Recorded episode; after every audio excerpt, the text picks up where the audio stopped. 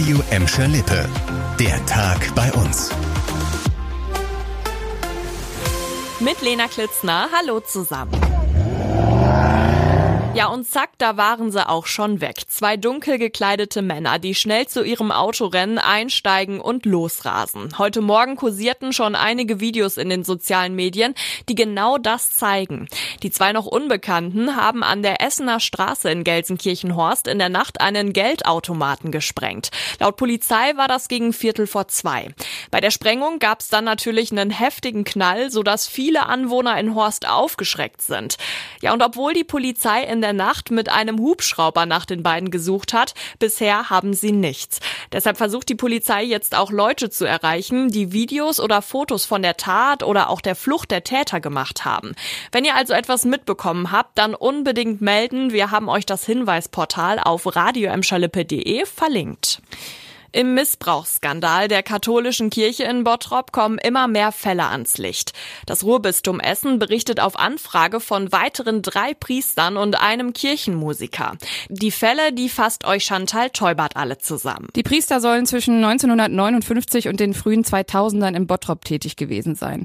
Gegen alle gibt es den Verdacht des sexuellen Missbrauchs an Kindern und Jugendlichen. Bei einem der Priester handelt es sich um einen 2008 verurteilten Sexualstraftäter. Er war in der Gemeinde St. Franziskus Franziskus in Bottrop-Wellheim tätig. Laut dem Ruhrbistum sind die anderen zwei Priester schon verstorben. Zu dem Kirchenmusiker gebe es keine Personalakte mehr.